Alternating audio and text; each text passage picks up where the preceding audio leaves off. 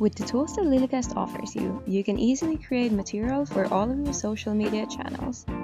It requires no previous experience and very little time for you to make a podcast that you can share everywhere online.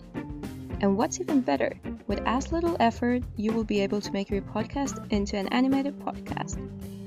With these animated podcasts, you will also be able to create teasers. You can select the parts of your audio recording that you think will be the most interesting to catch your audience's attention, and with these little extracts, you can make teasers with pictures and catchphrases.